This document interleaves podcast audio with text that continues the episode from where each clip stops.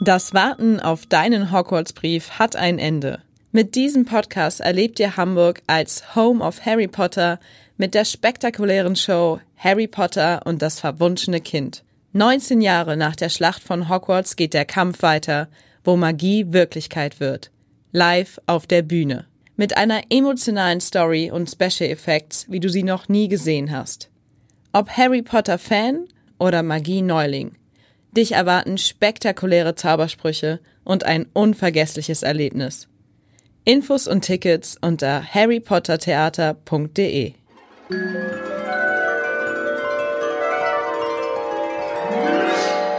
Harrys Narbe tut wieder weh. Lumos, der Harry Potter Podcast vom Hamburger Abendblatt. Alles rund um den berühmtesten Zauberer der Welt. Aber all dies deutet auf die Möglichkeit hin, dass Voldemort wieder da ist. Herzlich willkommen zu einer neuen Folge. Mein Name ist Birgit Reuter und heute haben wir einen echten Zauberer zu Gast bei Lumos und einen Zauberlehrer, denn bei der Theaterinszenierung Harry Potter und das verwunschene Kind gibt es für die Darstellenden tatsächlich Zauberunterricht und den gibt Julian Button. Er bringt den Darstellenden die Fingerfertigkeit bei. Und wie das funktioniert und ob hier in Hamburg tatsächlich auch so eine Art Hogwarts zu finden ist, bei diesem Zauberunterricht. Das wird er uns alles erzählen. Julian Button ist zudem seit mehr als 20 Jahren Mitglied des Magischen Zirkels von Deutschland, ein sehr erlesener Kreis. Und er ist ein wahrer Allround-Artist. Er ist Ballonkünstler und Schattenspieler, ausgebildeter Musical-Darsteller, Schauspieler, Comedian und Moderator. Herzlich willkommen, Julian. Hallo Birgit, danke für die Einladung. Ist herzlich willkommen eigentlich richtig oder gibt es noch irgendeine besondere Begrüßungsformel zwischen oder unter Zauberinnen und Zauberern oder für einen Zauberer wie dich? Ich habe keine andere, keine andere Alternative als herzlich willkommen oder schön, dass du da bist. Nee, da gibt's nichts leider. Aber wir können irgendwas erfinden im Laufe des Interviews. Lass uns überlegen. Wunderbar. Wir hier bei Lumos, wir fangen an mit unseren Standards und natürlich mit der Frage, zu welchem Hogwarts-Haus du dich zugehörig fühlst. Ich bin ein Gryffindor. Ein Gryffindor. Warum Ja. ist das so? Ich hab, ich musste es tatsächlich googeln, weil wir mussten alle, also jeder Mitarbeiter und jede Mitarbeiterin bei Harry Potter musste vorher so einen kleinen Test machen, zu welchem Haus man gehört. Und bei mir kam halt äh, Gryffindor raus. Ich habe es dann gegoogelt nochmal. Also äh, ja, man steht, also Gryffindor steht für mutig sein. Ähm, und ich glaube, ich äh, muss in meinem Beruf sehr mutig sein, wenn man selbstständiger Zauberer ist. Da muss man schon einige Risiken in Kauf nehmen, ähm, um in diesem Job zu bestehen. Und man muss ja auch immer beherzt an die Rampe gehen, wenn man nicht gerade anderen Menschen das Zaubern beibringt. Das stimmt. Ja, ich glaube schon, man muss schon so ein so ein so ein outgoing äh, äh, äh, wie sagt man das denn? Charakter. Ja, man muss eine Rampensau sein, um auf der Bühne zu stehen. Wir machen weiter mit unserer nächsten Standardfrage. Du bist ja Zauberer, aber wünschst du dir nicht manchmal auch einen Zauberspruch anwenden zu können aus dem Harry Potter Universum, so ganz privat? Ja, gerne. Wenn ich mich irgendwo im Bett liege und es ist stockdunkel, das ist, passt nämlich zu, zu äh, deinem Podcast Lumos. Äh, das finde ich einen sehr treffenden Zauberspruch. Ähm, wusstest du, dass man da mal am Telefon, dass man sagt, hey Siri, darf ich das hier sagen? Ich weiß gar nicht. Und man sagt, hey Siri, Lumos, und dann geht deine, deine Handytaschenlampe an. Das war mir tatsächlich nicht Wusstest klar. du nicht? Nein. Das das wird- kurz weg und komme wieder. Das wird jetzt direkt vorgeführt. Ja, das zeige ich dir. Schau, ich drücke einfach nur drauf und dann sage ich, hey Siri, Lumos. Ein Fehler ist aufgetreten. Versuche es erneut. Super, Der das ist der. Vorführeffekt, ja. Ja, achso, jetzt kann natürlich sein, dass ich hier im, ich bin im Flugmodus. Warte mal, ich muss aus dem Flugmodus rausgehen, weil ich bin natürlich hier vorbereitet, dass ich hier keine Anrufe kriege parallel. So, jetzt muss ich das Handy Die wahrscheinlich erst wieder sich. einloggen. Hey Siri, Lumos. Taschenlampe ist jetzt Wow. an. Na? Und ich werde angestrahlt, weil Julian sitzt mir hier genau gegenüber im Podcast-Studio. Ich mach sie mal wieder aus. Aber schön, oder? Das Ja, wünscht man sich doch dann. fantastisch. Also natürlich dann für, für den Raum selbst, nicht für, fürs Handy, aber wenn man so im Bett liegt und sagt, hey, Lumos und das Licht geht an. Sehr schön. Und dein liebster Charakter bei Harry Potter? Jetzt bin ich sehr gespannt, du als Zauberer, wen du da wählst. Heidewitzka. Oha. Ähm, nur anhand unseres Stückes hier bei Harry Potter und das verwunschene Kind würde ich Hagrid sagen. Der ist jetzt aber leider rausgefallen mit der äh, vom Wechsel vom Zweiteiler auf den Einteiler. Aber Harry, Hagrid war äh, super sympathisch und ich fand ihn so, er war so ein, so ein Riese bei uns im Stück ähm, und so ein herzensguter Mensch auch, als auch, auch der Darsteller selbst auch. Ähm, und äh, deswegen ist er mir in sehr guter Erinnerung geblieben. Hagrid. Der Härter, äh, der Hüter über die Schlüssel.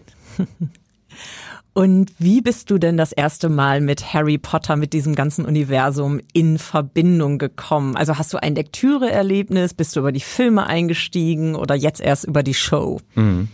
Ich, naja gut, Harry Potter gibt es ja schon seit 25 Jahren jetzt mittlerweile. Ähm, und damals habe ich schon angefangen zu zaubern. Ich habe mit vier Jahren angefangen mit dem Zauberkasten und ja, Harry Potter hat einen wahnsinnigen Boom ausgelöst bei uns Zauberern, weil jeder wollte auf einmal eine Zaubershow buchen. Und ähm, so kam ich halt ja in den Genuss halt viele Auftritte zu haben, als ich noch recht klein war. Ähm, weiß gar nicht, wie alt ich da war. Jetzt müsste ich rechnen. Ich lüge jetzt mal, ich war 12, 13 ungefähr, so ungefähr da, so in dem Rahmen. Ähm, und das war natürlich total eine spannende Zeit ähm, für für Kinder und, und, und Erwachsene auftreten zu dürfen, ähm, weil die halt alle so Harry Potter fanatisch waren. Und Kontakt zum Theaterstück kam dann, wann war das? 2017, glaube ich, war der erste Kontakt. Oder 2018 ähm, ich kannte halt die Produktionsfirma und die wussten, dass ich Zauberer bin und dann habe ich mich vorgestellt. Und ich dachte mir halt, weil also ein Musical zum Beispiel in Hamburg, die haben halt einen Dance Captain, das heißt, da sitzt jemand im Publikum und schaut sich halt die Show an und gibt den Darstellern Notes, wie sie besser tanzen können. Oder wenn sie kleine Fehler machen, dann kriegen sie so eine Hausaufgabe und sagen, hey, denk nochmal dran, dass du da nicht mit dem rechten Bein, sondern mit dem linken Bein losläufst. Und genauso habe ich mir das gedacht bei Harry Potter. Da sind so viele Zaubertricks in diesem Stück. Ich hatte es damals in London gesehen, am West End, und dachte mir, es muss diese Position geben, dass da jemand darauf achtet, dass die Darsteller sauber zaubern, dass es wirklich aussieht wie Zauberei. Und dann habe ich mich blind beworben und wie gesagt, die Produktion kannte mich bereits und dann so kam der erste Kontakt mit Harry Potter und das verwunschene Kind in Deutschland zustande. Da werden wir gleich noch en Detail drüber sprechen, wen äh, du da genau unterrichtest äh, bei Harry Potter und das verwunschene Kind und was den einzelnen Darstellenden dann dabei gebracht wird. Ich würde kurz noch mal gerne zurückgehen in deine Zauberei-Anfänge. Du hast gerade gesagt, ab dem vierten Lebensjahr hast du schon angefangen, dich für Zauberei zu mhm. interessieren. Was waren denn da so deine ersten Tricks oder gab es irgendein Aha-Erlebnis, weshalb du überhaupt mit der ganzen Sache angefangen hast? Also mein Opa, der hat damals für die Amerikaner gezaubert. Der hat in Aschaffenburg gelebt und da sind die ja stationiert gewesen, die amerikanischen Soldaten, und er hat da das Entertainment-Programm für die ge gemacht. Und so hat er mir immer irgendwelche Münzen hinterm Ohr herbeigezaubert und das fand ich natürlich als Kind sehr spannend. Und äh, meine andere Oma, sozusagen, nicht die Frau von meinem Opa, sondern die andere Oma, die lebte damals in einem Zauberladen. Und da war ich dann als Kind natürlich sehr häufig und habe andere Zauberer getroffen und ähm, die haben mir Zaubertricks gezeigt und äh, sie war dann galt dann immer bei mir als die liebe Oma, weil sie natürlich mal die Zaubertricks gekauft hat. Ähm, und äh, so bin ich dann immer voll bepackt aus diesem Zauberladen raus und habe dann mich ausprobieren können und neue Zaubertricks einstudiert. Und äh, so kam das Interesse für die Zauberei. Damals bin ich dann mit meinem Bruder zusammen aufgetreten ähm, als Duo. Und da habe ich mich auf ein Bügelbrett gelegt, er hat ein Tuch über mich drüber gelegt und dann äh, bin ich so heimlich vom Bügelbrett runtergestiegen und dann bin ich quasi vor den Zuschauern, vor den Nachbarskindern verschwunden. verschwunden. Da gab es dann in der Pause Apfelsaft und Lebkuchen und so weiter. Das war eine sehr schöne Zeit damals. Also das heißt, die Nachbarskinder und wahrscheinlich auch so Familie, Oma, Opas, die waren dann so das erste Publikum damals. Oh ja, vor allem meine Mutter, die musste viel mitmachen, die Arme, weil äh, ich hatte damals halt natürlich sehr kleine Hände und fürs Zaubern braucht man natürlich nicht große Hände, aber es ist natürlich sehr schwierig, so eine Fingerfertigkeit einzustudieren. Und sie musste mir dann immer die Tricks beibringen, weil mein Bruder auch nicht immer da war. Und äh, so kam meine Mutter dann auch mit ins Spiel und die war dann ganz froh, als dann mein Bruder ein bisschen mehr Zeit hatte und äh, äh, er dann meine Mutter abgelöst hat. Und wie ging es dann bei dir weiter? Also ich vermute ja mal, du hast wahrscheinlich keinen Brief von einer Eule transportiert bekommen und bist dann auf eine Art Hogwarts gegangen. Aber irgendwann muss ja der Moment gekommen sein, äh, wo du gedacht hast, oh, das könnte ich eventuell auch beruflich machen. Mhm. Ich glaube, das hat immer so ein bisschen damit zu tun, was für Menschen man im Leben kennenlernt. Also ich glaube, man muss immer Menschen kennenlernen, die an einen glauben. Wirst du bestimmt irgendwie auch gehabt haben, dass man irgendwo Abzweige hat oder Wege, die sich dann trennen und sagst ja, hey, und da steht jemand und sagt, hey, ich glaube an dich. Und so war es bei mir halt auch. Ähm, bei der Zauberei zum Beispiel. Ich habe damals im Vorprogramm von Joseph, das war ein Musical, Joseph and the Amazing Technicolor Dreamcoat, das lief in Essen, in NRW.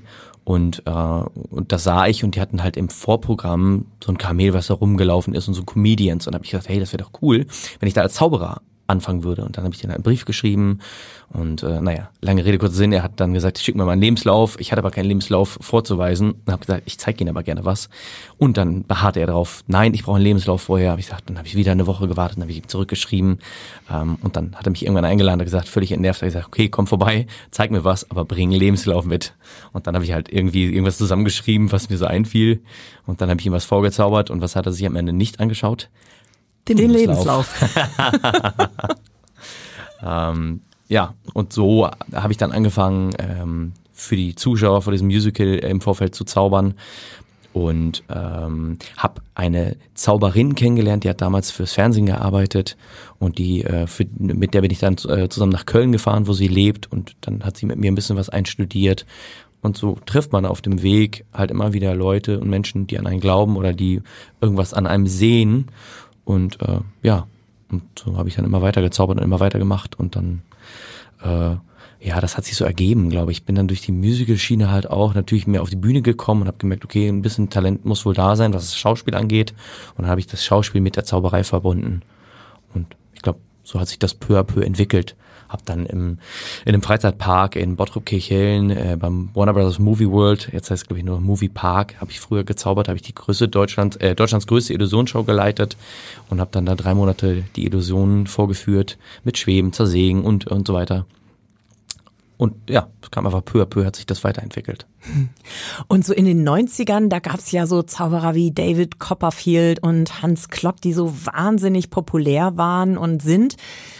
Hattest du damals irgendwie auch so Vorbilder, wo du gesagt hast, so ja, so ein Zauberer möchte ich sein? hatte ich tatsächlich mal. Also ich hatte mal ein Outfit, ich erinnere mich noch, er hatte, David Copperfield hatte ähm, ein schwarzes T-Shirt und ein quietschgelbes Hemd an. Das war so, so ein bisschen geöffnet irgendwie und ich, ja, und das fand ich total toll und habe mir dann so ein gelbes Hemd gekauft und ein schwarzes T-Shirt und habe dann gedacht, ich wäre David Copperfield, was natürlich totaler Quatsch war. Habe ihn dann auch mal kennengelernt. Da hatte ich Gott sei Dank nicht dieses Outfit an. ähm, ja, aber ich glaube, die, die meisten Vorbilder in der Zauberei, die kennt man so in der Öffentlichkeit gar nicht. Das sind eher so kleinere Zauberer, ähm, also ich interessiere mich halt im Speziellen für Comedy-Zauberei. Ich mag es immer gerne, wenn es ein bisschen lustig ist. Ähm, und ja. Und genau, du hast gerade gesagt, es soll ein bisschen lustig sein. Du bist aber auch spezialisiert auf Close-up Magie. Was habe ich mir denn darunter vorzustellen? Was passiert da? Hm. Also Close-Up-Zauberei, das ist der englische Begriff auf Deutsch, kann man auch sagen Tischzauberer. Das heißt, man läuft auf Veranstaltungen rum und verzaubert Leute hautnah, also direkt vor dir. Ich habe auch was mitgebracht, ich zeig dir das später. Ähm, weil die Leute denken immer, dass Zauberei funktioniert nur, wenn man, wenn man auf der Bühne steht und die Leute weit weg sind. Aber es geht genauso, wenn ich direkt vor deinen Händen irgendwas mache. Und das Schöne daran ist halt, dass ich dich auch mit einbinde. Das heißt, nehme dann deine Hand und es passieren Dinge in deiner Hand, die du einfach nicht für möglich halten kannst, weil du natürlich nicht an Magie wahrscheinlich glaubst, aber in dem Moment wirkt das so real, weil es halt wirklich direkt vor deiner Nase passiert. Und deswegen heißt es auch close up, also nah dran. Und was macht denn eigentlich einen guten Zaubertrick überhaupt aus? Also ich vermute mal klar, erstmal, dass äh, ich vielleicht als B- und verzauberte Person das nicht erkenne und mitkriege, was da eigentlich passiert, oder? Mhm. Ja, auf, auf jeden Fall. Aber nicht nur das. Also ich finde, es steht und fällt mit der Geschichte oder mit der mit der äh, mit dem Unterhaltungsfaktor. Also es gibt sehr viele gute Zauberer, ähm, die tricktechnisch sehr sehr gut sind. Ich halte mich für einen guten Close-Upper ähm, die Fingerfertigkeit, die ich mache in den Tricks, ist, ist, ist, ist super. Ähm, aber es gibt halt wesentlich, also die Jugend von heute, sind wahnsinnig fit, was die Fingerfertigkeit angeht. Aber da fällt halt manchmal so die, die Vorführung hinten über und was halt sehr schade ist. Weil es ist letzten Endes eine Unterhaltungsform, wie ich, also so sehe ich das zumindest. Und das macht's halt, glaube ich, auch aus. Dass man so eine schöne Balance aus beidem findet. Es muss unterhalten und verblüffend sein.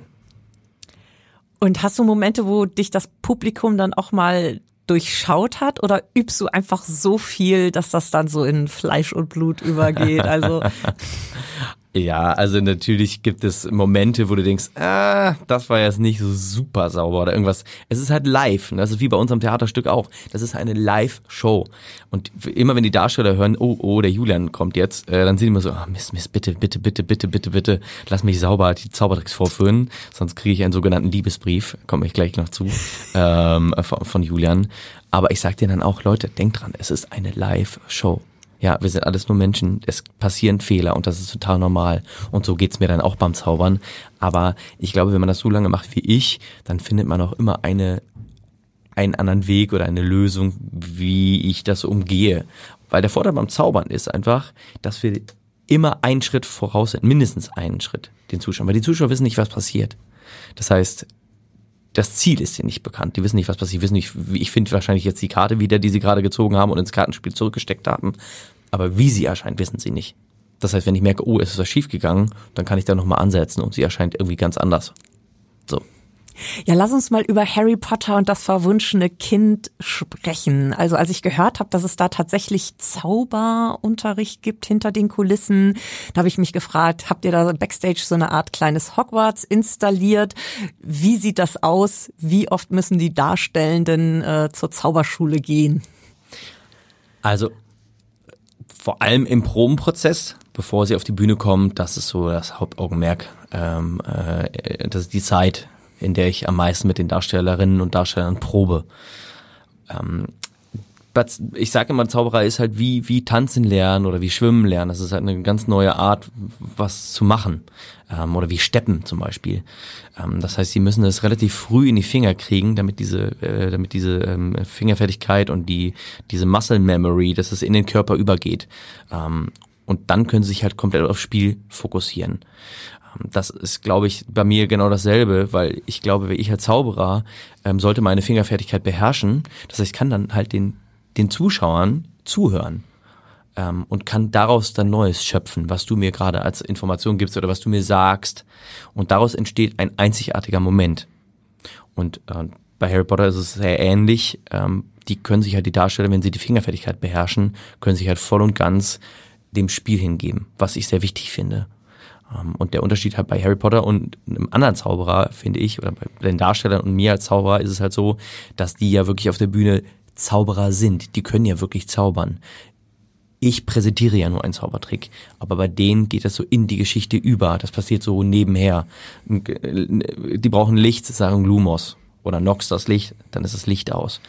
Solche Dinge. Das heißt, sie passieren beiläufig und wenn etwas beiläufig passiert, muss die Fingerfertigkeit eigentlich noch besser sein als bei einem anderen Zauberer. Hm. Also ich stelle mir das dann so ein bisschen so vor, wie wenn man Autofahren lernt, wo man am Anfang auch denkt, oh Gott, wie soll ich dieses Auto je bewegen, wie soll ich das je hinkriegen mit diesem Schalten etc. pp. Und irgendwann fährt man einfach und kann nebenbei Radio hören, Podcast hören, sich unterhalten etc. Wie lange dauert das denn, bis so eine Fingerfertigkeit da ist? Also das Gehirn muss das ja erstmal irgendwie abspeichern, sacken lassen, umsetzen. Hm. Ja, das geht Schritt für Schritt bei uns. Also wir haben halt drei Abteilungen, so die drei Hauptabteilungen, das ist halt ähm, halt äh, Regie, also äh, Schauspiel, dann kommt Bewegung, Movement und Magic, Zauberei. Und wir arbeiten wirklich Hand in Hand miteinander und es geht wirklich, wir haben fließende Übergänge, wann, wann was ist. Und ähm, also der Probenprozess dauert so circa drei Monate ungefähr. Also ein bisschen schneller mittlerweile, glaube ich, sind wir. Ähm, und manche lernen es schneller und manche brauchen ein bisschen länger dafür, was überhaupt kein Problem ist, weil das am Ende zählt das Ergebnis und dafür haben sie halt noch Zeit bis zur Premiere und ab der Premiere muss es dann sauber sitzen. Und wie viele Zaubertricks äh, kommen denn in der gesamten Show vor? Hast du da mal durchgezählt, wie viele Zaubertricks du den Einzelnen dann beigebracht hast? also es sind sehr, sehr viele. Also es sind äh, bestimmt, bestimmt über 100, aber viele Effekte und kleine Dinge fallen den Zuschauern gar nicht auf. Ähm, die verschmelzen sich so mit der Geschichte. Hinzu kommt, dass wir halt auch eine Dreifach, wenn nicht eine Vierfachbesetzung an Darstellerinnen und Darstellern haben. Das heißt, äh, wir haben ja nicht nur eine Erstbesetzung, sondern wenn die Person dann krank ist, muss halt die Zweitbesetzung ran oder das Cover ran. Und wenn die Person im Urlaub ist, dann muss die das äh, zweite Cover ran und so weiter. Und jeder muss ja dasselbe lernen. Es muss ja immer gleich gut sein auch. Ähm, weil die Leute zahlen, äh, zahlen halt Geld für ihr Ticket und die wollen halt immer eine gleich gute Show haben. Und das ist halt auch meine Aufgabe, dass egal welchen Darsteller oder welche Darstellerin sie sehen, dass die Show immer sauber und toll ist. Kannst du so ein, zwei Beispiele nennen, was jetzt Harry, Albus, Ron, Hermine, Scorpius, Draco, was die irgendwie gelernt haben und dann auf der Bühne präsentieren, ohne zu viel zu verraten natürlich. Hm. Ich kann ja meine Lieblingsszene mal nennen, wenn das okay ist. Sehr gerne. Ähm, das ist, ähm, also es gibt in, in der Bibliothek und in dieser Bibliothek, da hat Albus mit Scorpius, ähm, die sind zwei beste Freunde äh, und die haben einen Unsichtbarkeitsmantel und bedecken sich damit und sind dann auf einmal für die Zuschauer unsichtbar und verstecken sich vor einer Lehrerin in dieser Bibliothek und laufen quasi unsichtbar über die Bühne und dabei stoßen sie halt, weil sie ein bisschen tollpatschig sind, gegen Tische und Stühle und auf einmal bewegen sich halt diese Stühle oder Tische von alleine.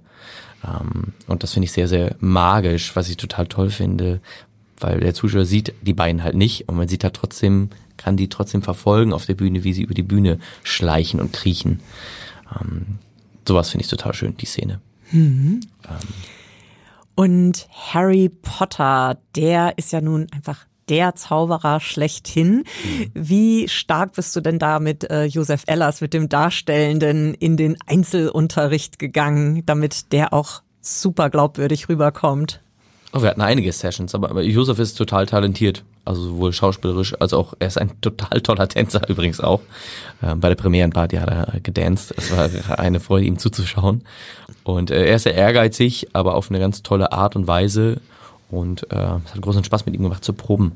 Und ja, Harry Potter hat schon relativ viele Zaubertricks in der Show, die er, die er lernen muss.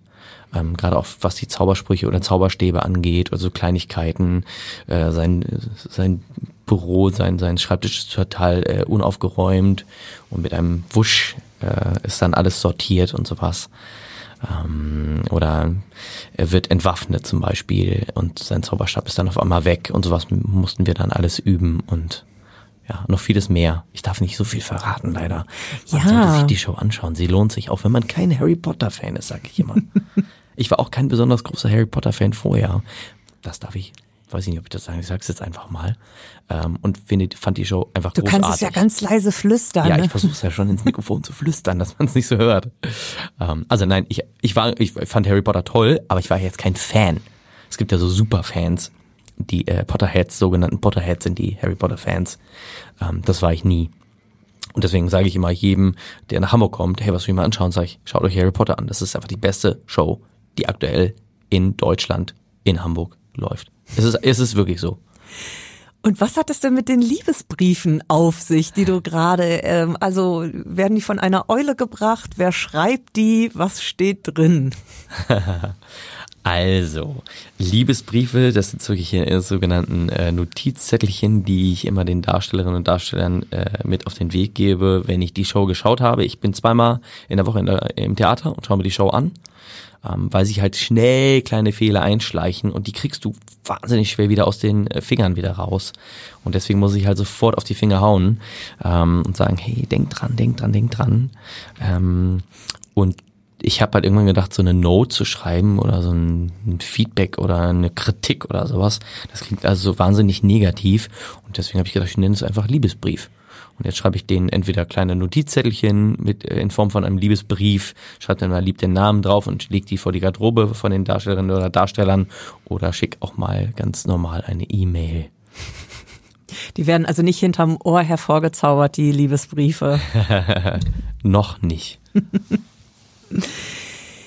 Was ich auch sehr, sehr spannend finde, du bist Mitglied des Magischen Zirkels von Deutschland. Ich habe ein bisschen recherchiert, 1912 in Hamburg gegründet von dem Bankbeamten und Amateurzauberkünstler Karl Schröder, der die Zauberkunst pflegen und fördern wollte. Knapp 3000 Mitglieder gibt es. Es gibt ein eigenes Magazin, eine Fachbibliothek und alle drei Jahre die Deutsche Meisterschaft der Zauberkunst und jährliche Jugend Jugendmeisterschaften im Zaubern. Da denke ich natürlich direkt an das Trimagische Turnier.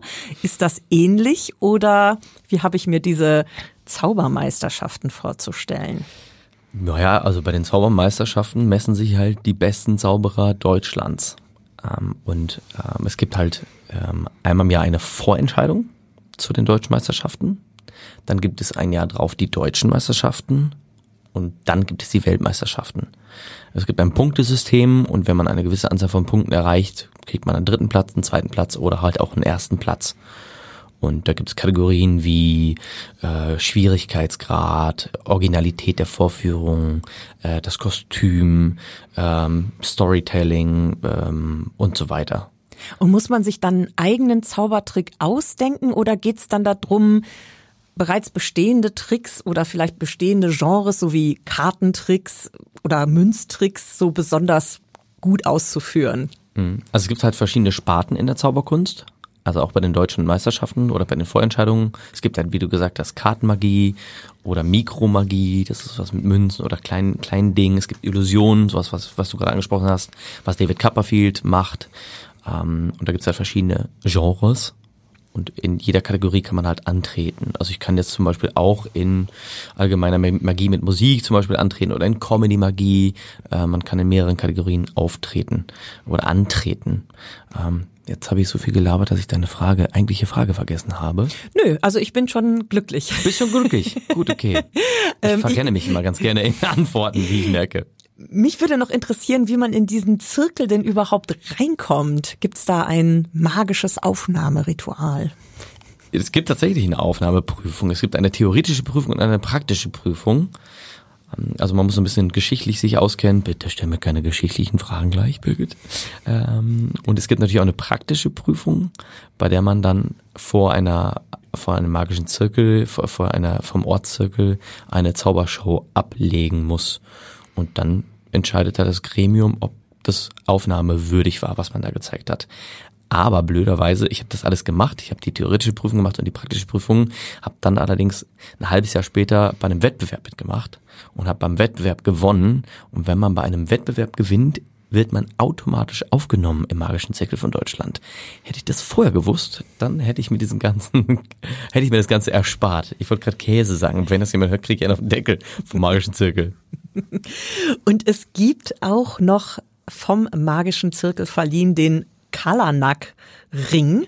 Klingt für mich wie so ein magisches Artefakt, was auch aus dem Harry Potter Kosmos stammen könnte. Was hat es damit auf sich? Was du so alles weißt. Du weißt viel mehr als ich schon über den magischen Zirkel von Deutschland. ähm, also der Kalanak-Ring ist, wird einfach ausgezeichnet oder man wird damit ausgezeichnet, ähm, ah, wenn man wenn man die Zauberei besonders gut vorangetrieben hat in der Öffentlichkeit, in der Öffentlichkeitsarbeit. Wir müssen natürlich auch dafür sorgen, dass wir Nachwuchs haben in der Zauberkunst. Ähm, Plattformen wie YouTube oder äh, TikTok und sowas, die haben natürlich extremst dazu beigetragen und geholfen, ähm, Zauberei der Jugend nahezubringen, weil die halt auch das sofort nachmachen können, was sie sehen. In meiner Zeit, da gab's VHS-Kassetten oder Bücher. Ähm, das heißt, ich habe ganz anders, äh, ganz anders gelernt noch ähm, wie man mit der Zauberkunst umgeht. Ähm, ist immer so ein, mh, ja, so ein schmaler Grad, weil eigentlich dürfen wir Zauberer ja nicht Zaubertricks verraten. So, das ist immer so ein bisschen schwierig, wie, inwieweit können wir Zauberei fördern und äh, wann, wann begehen wir Trickverrat? Das ist immer so. Ne? Trickverrat ist ein wunderbares Wort. Das finde ich toll. Wann begehen wir Trickverrat? Naja, wenn ich dir halt sage, ne, ich habe ja. da so und so funktioniert. Guck mal, ich zeig dir erst einen Zauber drin, sage ich, ach guck mal, so und so funktioniert das. Dann habe ich dich natürlich entzaubert und das ist total schade. Weil es ist ja schön, dass man in der heutigen Zeit sich immer noch von einem Kartenspiel oder von Münzen immer noch faszinieren kann. Wir haben, wir haben Smartphones, wir können auf den Mond fliegen, auf den Mars fliegen äh, und trotzdem lassen wir uns von so Kleinigkeiten noch verzaubern. Und das finde ich total toll, dass es in der heutigen Zeit immer noch geht. Hm. Ist das das, was du auch bei deinen Veranstaltungen erlebst oder zum Beispiel auch, wenn du mit den Darstellenden dann übst bei Harry Potter und das verwunschene Kind, dass da einfach immer wieder diese Verblüffungseffekte entstehen und alle dann vielleicht auch so ein bisschen aus dem Alltag rausgeholt werden, weil sie sich halt so extrem auf diesen Moment konzentrieren und ja, sich halt wirklich so ein bisschen verzaubern lassen? Also die, unser Zuschauer definitiv. Das ist schon wirklich, wirklich spektakulär, was bei uns in der Show passiert. Ähm, aber auch bei den Darstellern haben wir das. Ich habe halt immer eine, eine Zaubersession am allerersten Tag, wenn die Darstellerinnen und Darsteller halt zu uns kommen. Dann äh, gibt es eine Introduction to Magic, nennt sich das.